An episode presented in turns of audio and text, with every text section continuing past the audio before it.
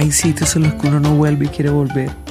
Y eso me pasa cada vez que, que recorro un rincón de Colombia, siempre con la esperanza de volver.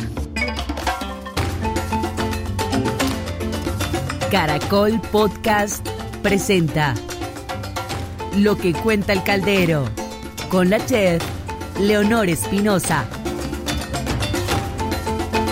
Espero que con don José no se vaya el último horno de sal.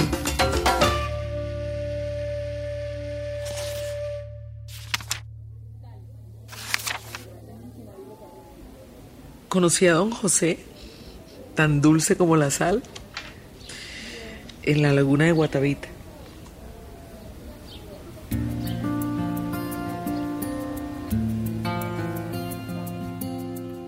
Me sorprendió muchísimo porque cuando llegué al restaurante nunca había visto un horno de sal que viene de épocas de nuestros antepasados muiscas, que fueron quizás la primera etnia indígena que usó la sal como comercio, como una forma de sustento económico, pero también como un elemento en la preparación de alimentos.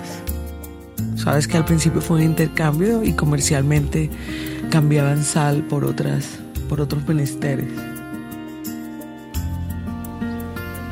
José vestía de camisa a cuadros, ruana de lana, sombrero negro y pantalón de drill oscuro cuando lo conocí esa mañana fría en la montaña de Sesquilé.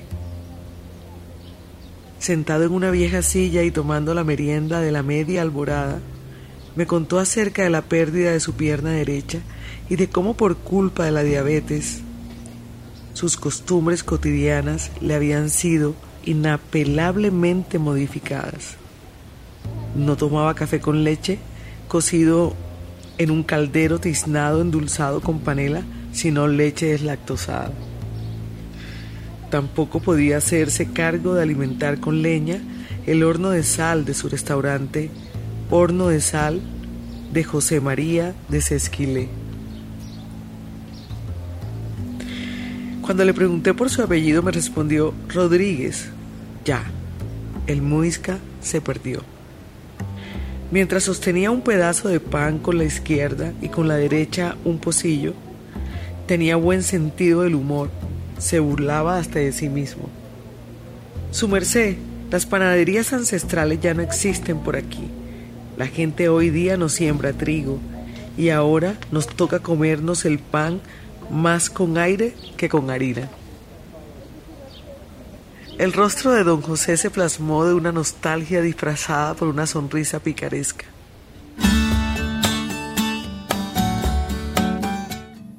Pero creo que antes de los españoles hay que tener en cuenta que los indígenas, sus formas de preparación eran muy sencillas y eran cocinar con muy pocos ingredientes, carnes y tubérculos propios. Y pues el aporte español es indudable para hacer que esta preparación tuviera más contundencia y más sabores que seguramente vinieron con el descubrimiento.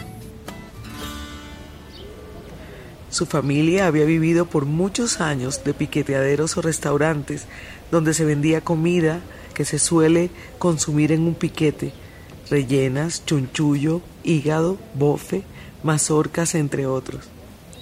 La especialidad de los piquetes de Sesquilé eran las papas, plátanos, cuajadas y carne cocidos en hornos compuestos por una o varias marmitas de barro a las que le agregaban sal traída de Zipaquirá. Don José no se conformó con una carta corta, la extendió con una oferta de platos típicos preparados con el dulce de la sal, tal como lo describe en el aviso situado a la entrada de su restaurante. Los hornos de sal están compuestos por una plancha de hierro especial para el asado de las carnes, uno o varios pucheros de cobre. Encima se cuelgan canastas en donde se coloca la sal depurada de la cocción. Debajo de los hornos, una gran caldera alimentada por la brasa de la leña. Y es indígena.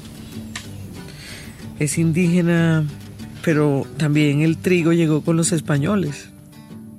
Cuando los españoles llegaron y, encontraron que no había trigo en este territorio, casi se mueren porque no podían preparar pan. Y mientras van a buscar el trigo, se hacen amasijos con harinas propias, harina de yuca, la harina de achira y otro tipo de harinas.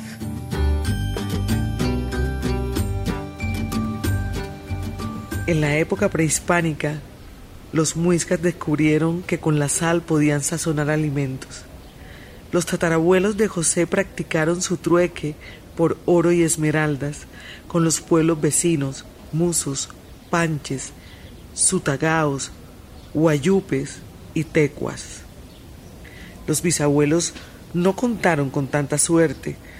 Fueron forzados por los conquistadores a trabajar en la explotación de las minas.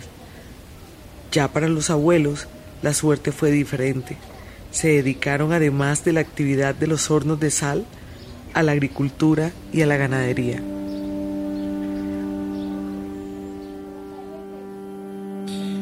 Pero el cuchuco sí se preparaba de maíz, que es el menos conocido y el que más del que menos se habla, porque la cultura indígena en Colombia en su gran mayoría desapareció. Solo hablamos de cuchuco de trigo después de la llegada de los españoles, que cambiaron las costumbres. También de cebada. Sí, de la cebada perlada, con la que preparan ciertos platos muy típicos de esa región cundiboyacense, esa zona andina de bosques montanos y de páramos. Comíamos casi a diario cuchuco con maíz o trigo y estos se cocinaban para hacer una sopa espesa, a veces con carne de la que hubiera, arvejas, habas, zanahorias, papa picada. En mi casa le agregábamos guascas. Yo sabía cuándo la mazorca o el cuchuco estaban listos. Metía una cuchara en el centro de la preparación y si ésta se paraba, entonces estaba en su punto, afirmó.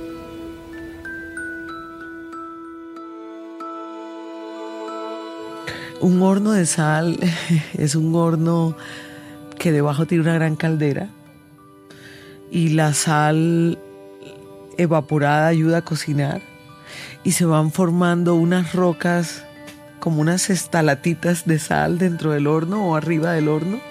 Es algo muy particular. A mí me queda muy difícil describirlo con exactitud porque me es difícil y yo nunca había cocinado un horno de esto y nunca he cocinado un horno de esto. Siempre me he quedado como, como esa inquietud de, de hay que volver a los hornos de sal, porque hacen parte de esa identidad, de esa zona, todavía con muchas costumbres indígenas. Salí deslumbrada de la cocina de su restaurante. Nunca antes había visto semejante forma de cocción Mientras caminaba recordé mis primeras clases de historia de Colombia. Estudiaba dibujando, razón para no olvidar la fisionomía de nuestros primeros habitantes. Don José, a pesar de ser resultado del cruce de chipcha con blanco español, tenía una fisionomía completamente indígena, lampiño, de baja estaturas, ojos pequeños y pelo parado parecido a la palma que cae de un bohío. Como soy soñadora, entonces yo siempre sueño en tener como un kiosco en distintas partes de Colombia, Y digo, qué bien sería tener un restaurante, pero el kiosco, con hornos de sal. O qué lindo poder comenzar un emprendimiento donde todos los restaurantes de esa región de Guatavita, con el desarrollo que va a venir, se pueda recuperar o se pueda afianzar esta práctica eh, culinaria y que muchos restaurantes cocinen con, con hornos de sal. 26 hornos de sal había en el territorio del Valle de Tomineo, Guatavita, que significaba en la lengua chipcha fin de la labranza o punto de la tierra. Guatavita tenía asiento al pie del cerro de Montecillo, a cuyo alrededor estaban las capitanías Chaleche, Tuneche y Tuminé. El hombre moderno no entendió que fin de la labranza significaba para los chipchas el comienzo de la soberanía alimentaria. De nada sirvieron las estructuras construidas para observar dos veces al año la entrada directa de la luz del sol, en la que sacerdotes analizaban el equinoccio y el solsticio, con el fin de dividir el tiempo y sus actividades en épocas de lluvia y épocas de sequía. Recuerdo muy bien la caldera de abajo, la caldera impresionante que había. En la parte de arriba había una plancha de hierro y, y la sal se iba, se iba formando alrededor de esta plancha. La sal se compactaba. Entonces yo me imagino que era lo que transmitía como el sabor a la comida. Es algo que siempre me ha causado inquietud como indagar más sobre eso. Espero que con don José no se vaya el último horno de sal. La felicidad para todos quedó abrumada cuando en 1956 un grupo de hombres provenientes de Bogotá los obligaron a vender sus tierras para construir una enorme tapia que detendría el curso del río Siecha. Un año después, el pueblo de Guatavita fue mudado. Con el alma hendida y con reproches de arbitrariedad, se produjo el desalojo. Los abuelos de José oraron Mientras tanto muchos, en yuntas de bueyes o simplemente con la carga al hombro, partieron.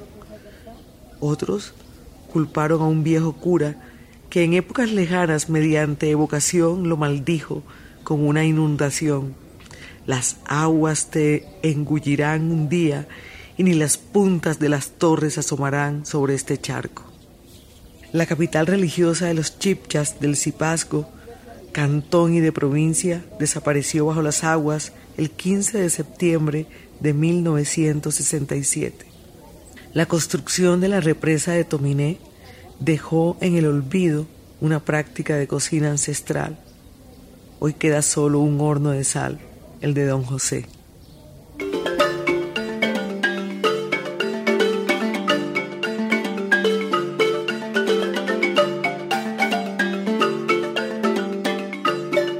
hay sitios en los que uno no vuelve y quiere volver. Eso me pasa cada vez que, que recorro un rincón de Colombia, siempre con la esperanza de volver.